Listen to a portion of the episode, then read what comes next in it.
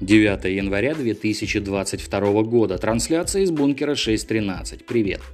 Группа исследователей из Института сердца в Лос-Анджелесе рассказала об опасности антител, появившихся у человека после перенесенного коронавируса. Как оказалось, они могут атаковать здоровые клетки организма. В опубликованной в некоем медицинском журнале статье ученые рассказали, что через несколько месяцев после выздоровления у человека отмечается повышенный уровень антител, которые могут работать неправильно и быть опасными. Исследование показало, что 177 медицинских работников, которые перенесли инфекцию до появления вакцин, в течение полугода испытывали хронические воспаления, повреждения суставов, кожи и нервной системы. Тем временем начальник лаборатории особо опасных инфекций Центра фундаментальной трансляционной медицины, профессор вирусологии, рассказал о том, что штамм коронавируса омикрон имеет способность объединяться с другими вариантами COVID-19 при одновременном нахождении в организме пациента, как это случилось с дельтой. Специалист также отметил, что омикрон в своей структуре имеет часть от совершенно другой инфекции. Дословно так – Дельта еще месяц назад царствовала почти во всем мире безраздельно. Теперь приходит омикрон, у которого еще большая способность быстрее распространяться.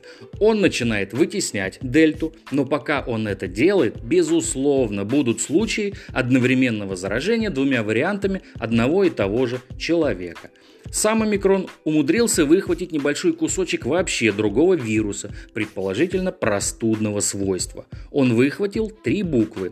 Это единый кусок, но уже вставка – если раньше это была мутация, ну то есть одна буква меняется, это изменяет аминокислоту, соответственно изменяет конфигурацию белка, то эта мутация была случайная. А здесь захват фрагмента генома другого вируса. Это то, чем значительно отличается омикрон. Не только обилием мутаций, но и тем, что в нем есть вставка. Особо отмечается, что факт наличия вставки от другого вируса в омикроне может свидетельствовать о способности этого штамма обмениваться с другими вариантами COVID-19 генетическим материалом.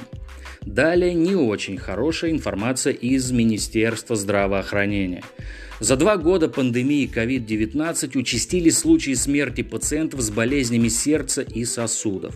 В первые месяцы пандемии избыточная смертность среди пациентов с сердечно-сосудистыми диагнозами была нормой во всем мире – как заявил главный внештатный кардиолог Министерства здравоохранения, при повышении смертности в некоторых странах в первую волну, когда был максимальный прирост сердечно-сосудистой смертности, он достигал в одном регионе 30%, а в некоторых других регионах отмечалось трехкратное увеличение.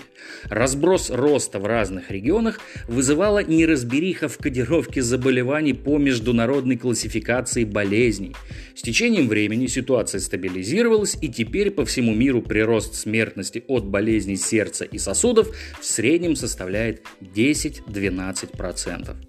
И напоследок немного, ну очень разоблачительной политической журналистики. Как сообщает Sunday Telegraph, младшая дочь бывшего президента Казахстана вывела из Казахстана 300 миллионов долларов и купила дом в Лондоне в 2006 году. Потрясающее разоблачение, которое, тем не менее, оставляет только один маленький вопрос. Про вот этот вот домик в Лондоне стало известно только сейчас, когда что-то где-то у кого-то заполыхало. Ну, вопрос, разумеется, риторический. На сегодня все. Конец связи.